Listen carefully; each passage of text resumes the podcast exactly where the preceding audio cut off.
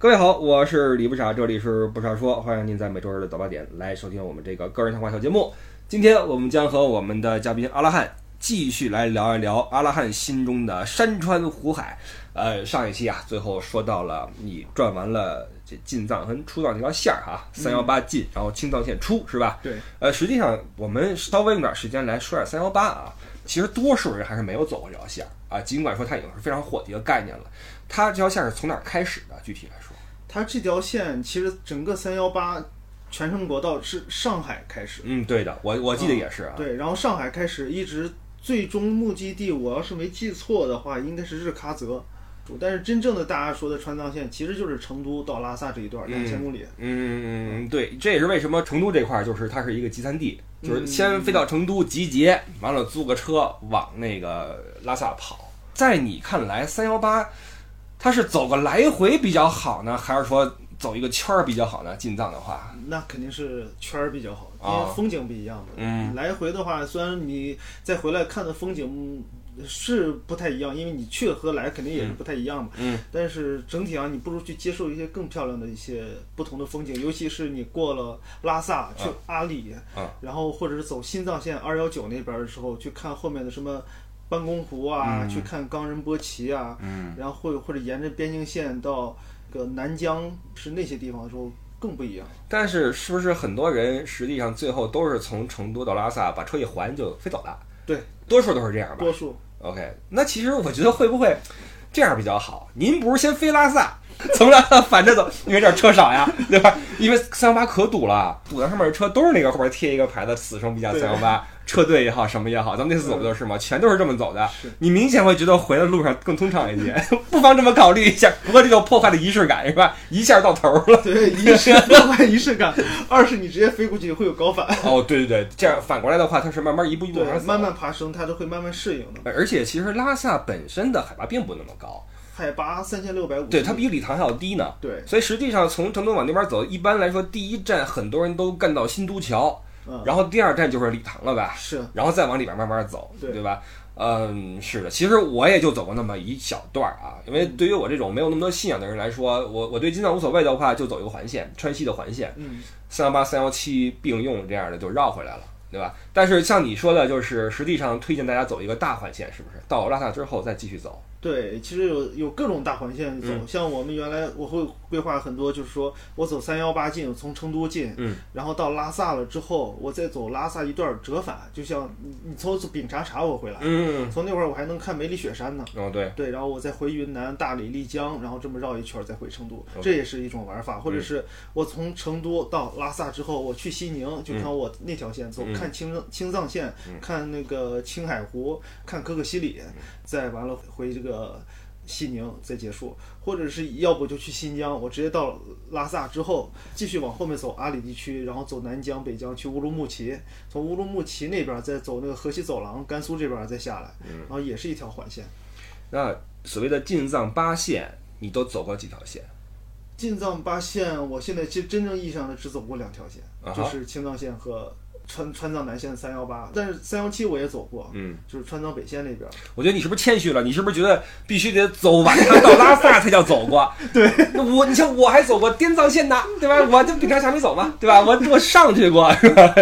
我走我走完了，我必须呃这个段儿才对我来算哦我完懂成。。不过确实是，就是因为这个路呀，你不亲自走一趟，你真不知道它什么样。是你像我之前做路书，你看再多的公路图啊、地形图，哪怕是你上网看别人拍的视频，嗯都不如你自己走一趟来的更真切，对吧是？包括你对当时的那个路段的那种那种体会，呃，比如因为你看地图，你看不出来你到这个地方的疲劳程度，嗯你的海拔的缺氧状况，你都是体会不到的，所以还是得。呃，必须要亲自跑一趟。这么多那个进藏或者说跟拉萨相关的线路里面，你觉得三幺八它的综合的这种带给人的这种愉悦感排在什么样一个位置？就包含它的这个安全程度、景色啊等等在一起，堵排堵在车什中么的高上面吧，中高上面。对，因为最高处还是相当，我们会把像我们这种风光佬，就是风光摄影佬，我们可能会把一些风光的一些线路更漂亮的排在最上头。嗯嗯，或者是还有一些更喜欢冒险的一些，可能会把一些像丙察察也排到往前面。嗯但是整体上综合性的话，其实那三幺八还是也能排到第一位的，因为它确实是太方便了，太啊便捷了。是的，是的，是的，你去别的地线路上，你要考虑到油、嗯加油、啊对住宿，对对这对都是问题。对吃饭，啊但是你三幺八上你根本不用管，对于小白来说，上手比较快。那是最快的一条线，也是最安全的一条线。嗯，是的，是的，啊所以然还后山体啊、地质方面上也有些危危险，但是没有那么多。嗯嗯嗯，所以不外乎这个，确实三幺八是一个都市人群比较容易完成的一个，是吧？进藏这么一个一个选择吧，对我觉得对是这样。好，三幺八这块儿我们就先放一放啊，包括进藏、出藏什么的。呃，之前提到了你拍照啊，你你说了这么多雪山的名字，那这一集我想跟你谈一谈这个。你跟户外的这个这些风景的连接了，嗯走了这么多地方啊，你说了很多我们都记不住的名字，呃，这些雪山里面你最喜欢的是哪一个来着？南迦巴瓦南迦巴瓦对在什么位置？在林芝旁边，去往索松村的地方，然后它的海拔是七千七百八十二米，嗯然后它下面是雅鲁藏布江。嗯所以说是它是垂直，就是海拔就是垂直高差里头最高的一座。 ，OK。呃，实际上我们看山的话，山的海拔是一个，然后我们观景点的海拔是对我们来说更有意义一些，对对吧？那这个南迦巴瓦，你你就是我们去看它的话，我们所在那个海拔是多少呢？哎呦，我想一下， 索松村是多少来着？我大概其三千多， OK，就还三还好是对吧？。但是它南迦巴瓦高呀，七千七百八十二米，而且你是在相当于已经山脚下面了。嗯但是为啥说珠峰你说八八四八，嗯看起来也就那么个那个样子，就没有太那么震撼的感觉，是因为你在珠峰大本营的时候就已经是五千了，嗯，五千那二百米的时候，你去看一个八千八百，你就是三千多米的一个山，你也没有太大感触，嗯而且其实离得还蛮远的，大概好几十公里呢，你没有是感触，但是。所以说，很多人为什么就是说去选择徒步去看珠峰，就走那个珠峰东坡那条路，嗯那条路就是在珠峰旁边，离那个珠峰珠穆朗玛也就是几公里，就看起来会更加震撼。嗯。也是中国最美的一条徒步线路，那所以南迦巴瓦最美是美在什么地方呢？在你眼里面？它的山形吧。啊哈然后，因为它是这么说的，就是说南迦巴瓦是。是叫修女峰，羞耻的羞，然后就啊你看着它，哎，它把云遮起来了，它不会让你看轻易看着，或者叫十遇九不见，你有十次过去了，然后你九次都看不着它，所以大家都觉得，我要是能看到一次南迦巴瓦，我在去的这一趟行程上，我能看到它，我就觉得这一年我都特别幸运。嗯，嗯嗯，因为我看过一些这个所谓转山的一些片子呀，或者什么也好，大家往往在等这个山顶儿被那个就这个云雾被吹开的那一刻，是对吧？觉得这一刻非常神圣，但是是很可遇不可求的一个景象，对是吧？像我这回去南迦巴瓦的时候，其实，呃，我从然乌湖到这个林芝，从林芝。就是那天脑海中就像刚才有个声音一样的，说我今天晚上无论如何要到南迦巴瓦。嗯到了南迦巴瓦之后，我一停车，然后有这个小情侣，我当时酒店也没找，我不喜欢说我把酒店找好了之后我再过来住，那样子会让我赶路，会发生很多意外。我就是会到这个地方了，临时找去找一些那个能住宿的地方。然后我到了那个地方，正好有一个小酒店门口出来一个小情侣，他们上海过来的，手里拿着相机，我一看这不是同道中人嘛，嗯都晚上十一点了，十二点了。这肯定出来拍星空的呀，然后我赶紧把车就往路边上一扔，我就说你们是不是要拍星空？他们说是啊， 然后我说能不能带上我？我就跟个二疯子一样的，然后他们也也没有觉得我什么，然后就赶快就把我带上了。嗯我们三个人坐上车去了索松村旁边的一个山腰上头。嗯，其实那天我最难受的这一点是。我这一趟行程中就是为了拍星空，嗯，然后但是我这一全程路上全都是阴雨，嗯或者是多云，就完全没有任何星空可言。但那天我到了那个南迦巴瓦之后，我们到了山腰上之后，一开始也是多云，我说哎，咱们再等等。没想到等了十来分钟之后，突然云开雾散，然后天空中出现了个巨大的窗口，嗯然后出现了那个南迦巴瓦峰，后面是那个全部是星空繁繁星点点，哇，嗯真是超级美。当时还看到了北斗七星，看到了那北极星，还有那个月月晕都有。呃反正那天晚上的星空是真的很美。我特别羡慕你们这些看过就银河的人，我至今没看到过，啊你知道吗？我去过这么多地，可能因为晚上不怎么出去，或者说那地儿不够野，或者说够野的地儿呢天气不好。总之，至今我没有看到过那种特别清晰的银河。我印象中看的比较清晰的星空，是我小时候初中的时候去五台山。那时候还比较的偏僻呢，那不算是一个什么，那九几年的事儿，你想想吧，啊比较黑啊，晚上看那个星星特别特别亮，但是也没有那种像看你拍的照片那种大猪小猪落鱼盘的感觉，那是没有过的，你知道吧？我特别想弄一次，所以我觉得是不是得跟你走一趟？就现在有一个词儿叫什么“星空基地”，对吧？嗯什么什么星空基地？我这次带人去那个滇南玩儿，我还去那哪儿？啊就那个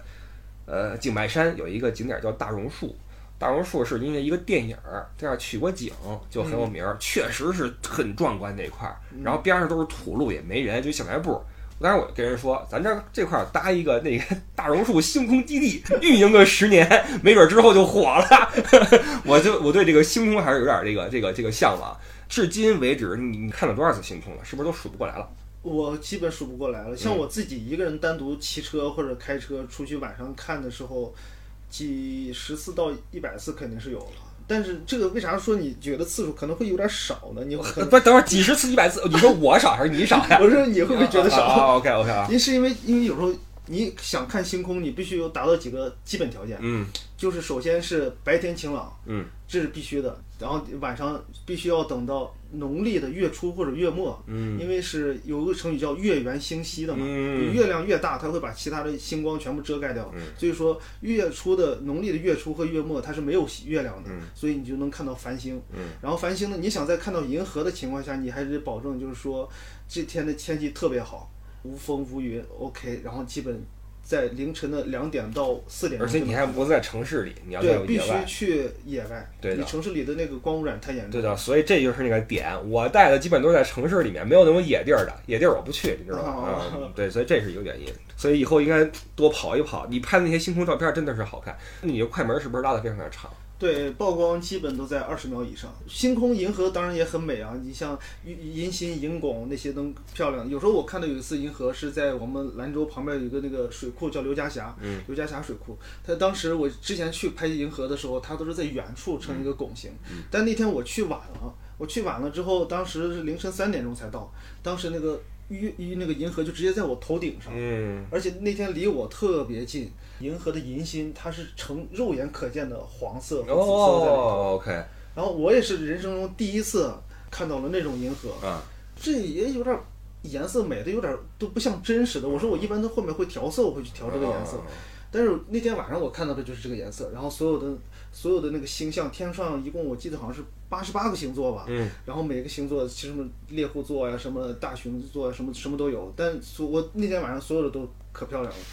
那那次咱们那个去川西玩那次，你也拍了次星空，那个在哪儿来着？嗯、在那个藏藏羌藏寨，哦，甲居藏寨。对，甲居藏寨、嗯，那天晚上那个星空跟你以前的看的比起来，算什么样一个程度呢算中等， ？OK，对，也不是很清晰，啊但是已经能看着就不错了。照片已经很很漂亮了。是，呃有时候我还，但是我还看流星雨，流星雨也很漂亮。嗯每年都会有很多流星雨，像四大流星雨，什么狮子座流星雨啊，嗯英仙座流星雨。我像英仙座流星雨是我目前见过最漂亮的，嗯，因为它跟其他的流星雨不一样，其他流星雨就是白色的那个流星划过星空嘛，每个小时大概就是几十颗那样子。嗯，但是英仙座它的流星雨，我它是划过去，它是绿色的，那哦一片天是绿色的。哦，然后，但是它在进入大气层的时候，它会燃烧，它会变成红色，嗯就是先是绿色，再红色，哦那一片天都是那个颜色。可能那天晚上我看了二三十颗，哇，简直超级美！嗯，这在哪儿看的？也是我们旁边那个水库那块儿啊。那天晚上也是因为前一天白天晴空万里，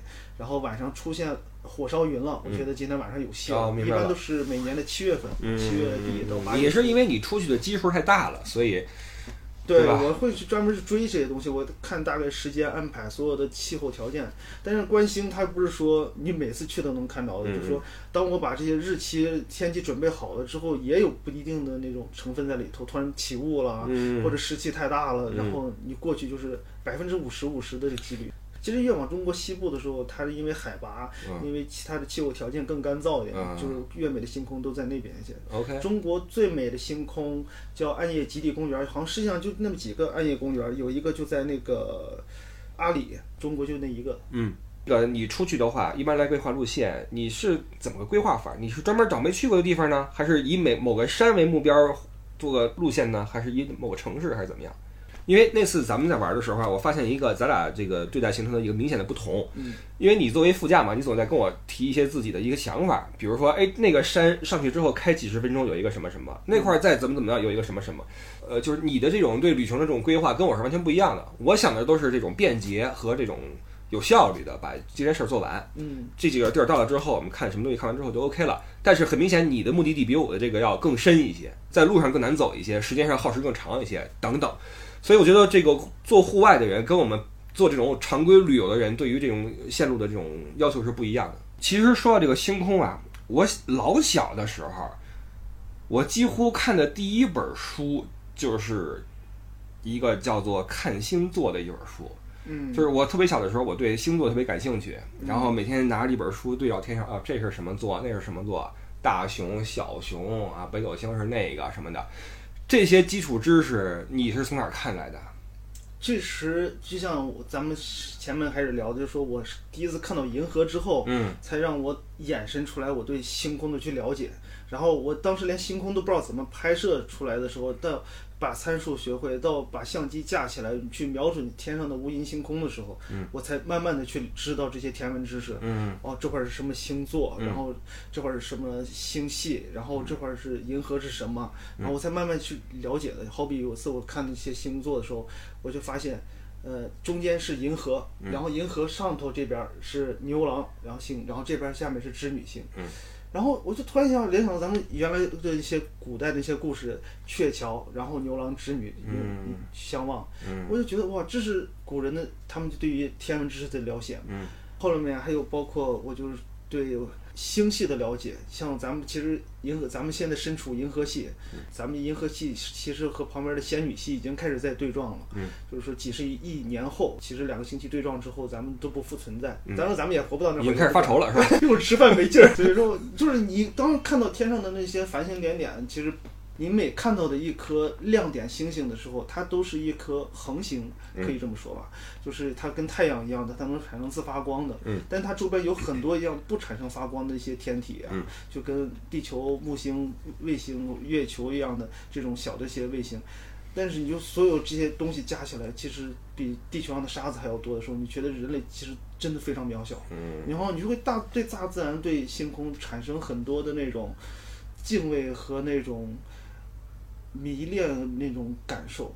其实越看的越多，就会觉得看待身边的所有的事情都越来越从容和越来越客观，哎这就没有什么大不了的。我大概能理解这种感受啊，就是当年我念书的时候，我有一段时间也是沉迷于这种天文知识不可自拔，嗯，然后你就会发现，我靠，这个天文数字是它会让你看待这个世界的事物的视角发生改变，也其实有点像你看一些佛法。当这个数量大到一个量级之后，你就会发现身边这点事儿，这有什么 的呀，对吧？什么谁欠谁二百块钱，然后 谁喜欢谁谁不喜欢谁， 这是什么破事儿？你就会觉得我靠，那个维度下你去思考问题的话，就会更怎么说更简洁，或者说更清晰。是对吧？我不敢说你能用那种思想来指导现实生活啊，但是它会给你提供另外一种看问题的一种一种一种一种心境，是完全不一样的，感觉还是挺轻松的，挺豁达的哈。可能那就是一种不可及的境界吧，可能是、啊。对，就是不可及的境界，它会把你指向神空，最后你会，其实咱们人类刚才说，你说如果真的达尔文起源那些嗯呃进化论都是存在的话，其实很多东西到现在都是不确定的。嗯、是的，对，所以星空它会让你去判断很多事情，然后你去了解很多事情，嗯当然也会让你去从客观的去看待很多事情。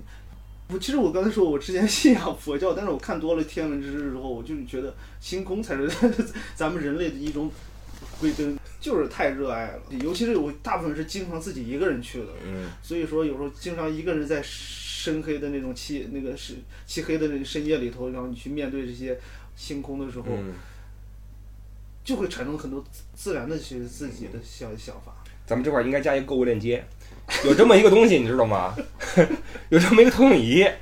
它就能往你的这个这个天花板上面啊投出那种那种银河，效果特别好，就是你整个屋子都是那星空，三百六十度的，你就躺床上看，有这么个玩意儿，你知道吗 我？知道，以前我想买过，它特别贵，超级贵那哦，东西几。千块钱吧。对的，嗯那时候买不起嗯，买了一个山寨的，就是拿那个胶片儿啊，就是叠叠叠叠成一个足球形，然后里边放一灯泡儿，那胶片儿上面有好多那个小的那种点儿点儿，嗯你打开一看，啪，也是一个星 空，那个形儿都变了，拉的知道吗？但是摆那么一个玩意儿，好像也挺是回事儿的。所以还是那句话，就是星空对人的那种那种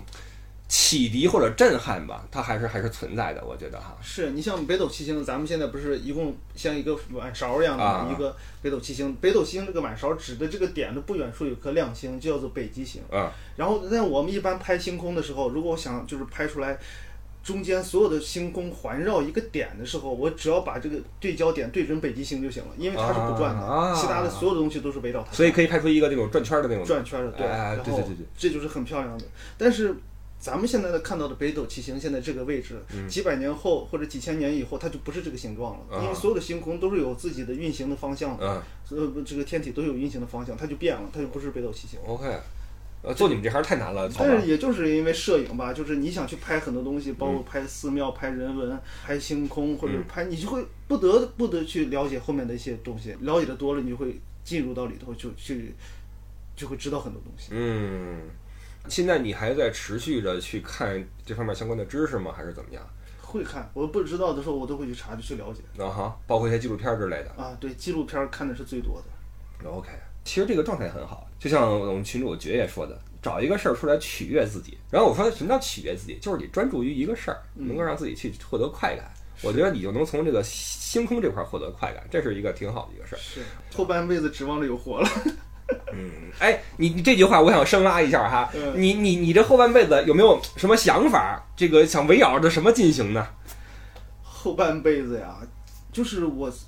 前段时间不是真正的才离开原来的行业，然后嗯真正的说开始现在去做自己喜欢的事情，就是、嗯嗯或者是成为一个自己喜欢的人吧，嗯，就是成为自己理想中的想成为的自己一种自己，我就觉得挺好的。我嗯就觉得那就是山川湖海和日月星辰，就这么八个字儿。嗯我不知道未来的方向在哪儿，我也不知道关心那些什么什么局势，因为想太多也对我们没什么用处。嗯我活好每一天，真的活在当下，嗯就 OK 了。去去去做一些自己热爱的事情，最现实的一个问题，老婆支持吗？支持我我我看你眼神就意思是爱支持不支持，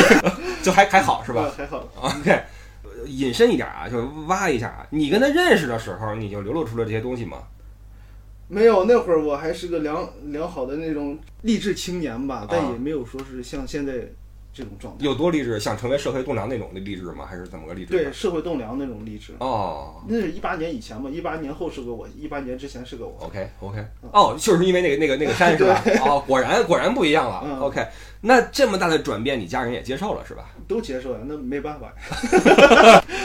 家人，我觉得对你再怎么支持，他其实还是有一定的这种担忧存在的。户外它本身就有一些不确定因素，是，不论是天气也好，路况也好，什么也好。我问问你，你你这么多年在户外跑，你像别说你了，我就连我都看过一些车翻沟里边这种情况，人怎么样我不知道，对吧？那我心想，我我那我相信你走那么野的路，你骑摩托车，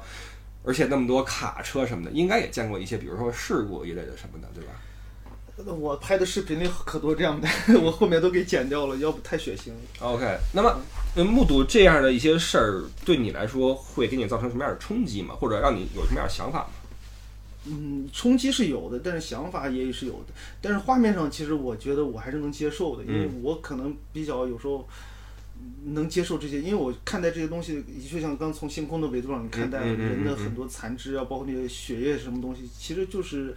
按照我们一个朋友他是高速交警来说的话，就是生物组织细胞。嗯就是你当那些东西摆在面前，其实和动物没什么两样。嗯你只要不要去拿去人的思维去看待它。嗯如果你要拿亲朋好友的话，你会更加痛苦。那是的但是他和你是个陌生人，他又是一个生命在那儿，你看待他，其实心里还是蛮难过的。嗯因为就这么不在了，你也不知道他背后有什么样的家庭或者有什么样的故事，嗯反正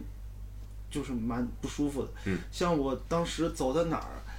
呃，那个山体前面滑坡了，然后我当时绕路了，我绕路了之后走到草场过去的，嗯走了多走了两将近是两二十多公里，然后过去到后面的地方住下的时候，我说前面的山体滑坡怎么一个情况呀？然后那个老板就说前面一车人全埋没了，也挖不出来，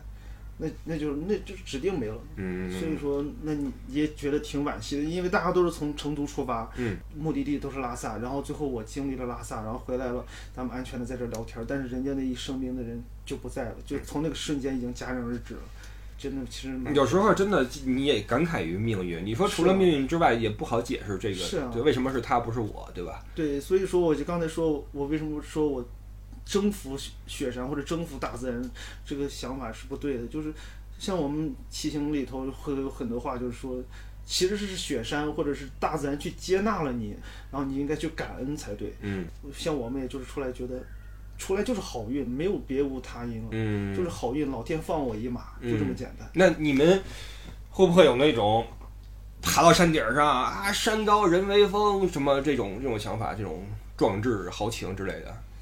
如果是顶尖的那些人，我不知道他们怎么想法，像爬什么 K 二啊、嗯乔格里那些嗯那些特别厉害的那些大佬，我不知道他们怎么想。像我自己前段时间不是爬了个二峰嘛，嗯算我人生中意义上的自己去攀登雪山，然后爬的四姑娘二峰，嗯然后我们全程三凌晨三点上山，然后早上七点钟到的垭口，七点半到的那个雪山山顶上。其实这一路上到山顶上，你不会有太多的感受，你看着日出从云海里起来，把整个大地全部从蓝调时刻照成金调时刻，照得很漂亮。你会你会觉得很放松，因为那会儿所有的疲劳感嗯全随着这个阳光的淡然了吧。但是你更多的是刚才你前面经历的这段路程，三点钟出发的时候，经全是暴风雪，又冷又困又饿，然后一直靠着坚持，靠着意志力，告诉自己不要放弃，我一定要去干上去。嗯意志力这些，包括这些，就是你刚才告诉自己的一些东西是在的，但是你还是要一步一步的去迈向山顶，嗯然后你就想着不要去坐下，你一旦坐下了之后，你就会再也站不起来了。嗯就哪怕我走两步，我停一会儿，走两步我停一会儿，就这么一路上，我把和另外两个朋友，我们一路到了雪山顶上，这一段艰苦的旅程，其实我其实是觉得，就像爬雪山是最值得回味的，而不是到雪山顶上的那一刻。你刚才说这个概念，我觉得挺有意思的，就是每次出行其实凭的是好运，每一次登顶凭的是自然对你的接纳，而不是你对自然的一种征服。你这种思维在你们这个圈子里面是比较普遍的一种思维呢，还是说你自己这么想是普遍的思维，啊？对你走的路地方越多，你就越害怕，越觉得自己好运。嗯，就像我们骑摩托车的，没人会觉得自己的技术好。然后我骑了这么多公里啊，然后我技术好，不是的，是真的只是你运气好而已。嗯你技术再好，你也防不了突然山体滑坡。就像我当时在绵阳，我被山体滑坡，这么一大块石头从天上掉下来，我戴着头盔，我这么骑着，它掉到我的油箱上，砸到我肚子上了，弹到我肚子上了。啊，但如果要是再往后十公分，就砸我头上了。砸我头上，你说我砸不死吧，因为我有头盔，但是它至少能把我砸瘫痪呀。那么大块石头从山上掉下来，啊，然后我那个脊椎肯定就承受不了啊。这是在绵阳是吗？对，当时骑车回回兰州的时候，经过绵阳那会儿，是因为山体滑坡，河水之前一个月泛上来，把路面淹塌了。嗯淹塌了之后，这条路只剩路基了。嗯施工方重新回填了，只剩一段儿了。对面过来了个大卡车，正来往我这边走，我就在停着让他，突然。头盔和身上就开始叮当啷当的响，我一抬头一看，很多小石子儿。嗯等我抬起头来的时候，一块这么大的石头，二十公分吧，就直接掉到我的油箱上，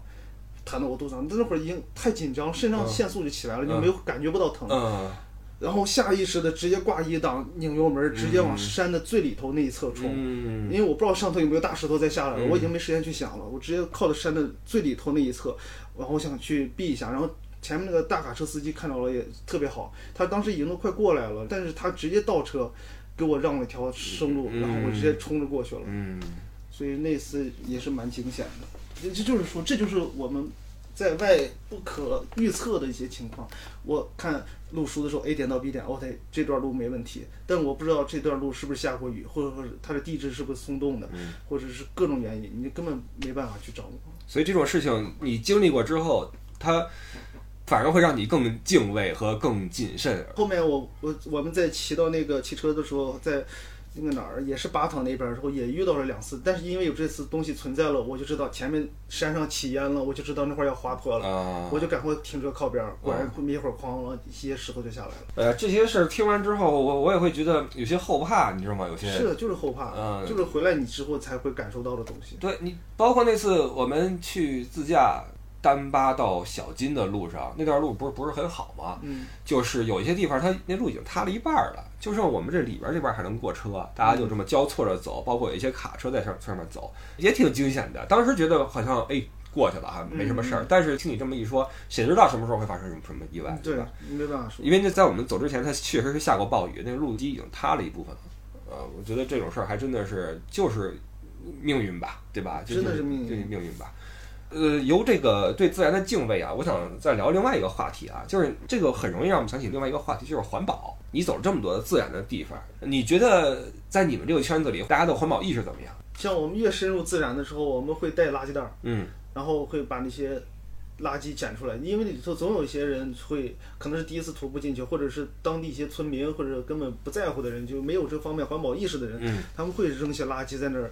像瓶瓶罐罐啊、塑料嗯啊、这些东西，但是我们一般都会就是在力所能及的范围上，我哦不能说明白影响我自己这段行程了之后，我我能把它去能带出来。嗯，然后雪山上一般基本都会带，但是再往上了，我们也无能为力，那是真没办法。就让我觉得，其实越是有你们这种经历的人，越会注重这些事儿啊，对自然的敬畏和保护。我觉得可能这种意识会更深一些。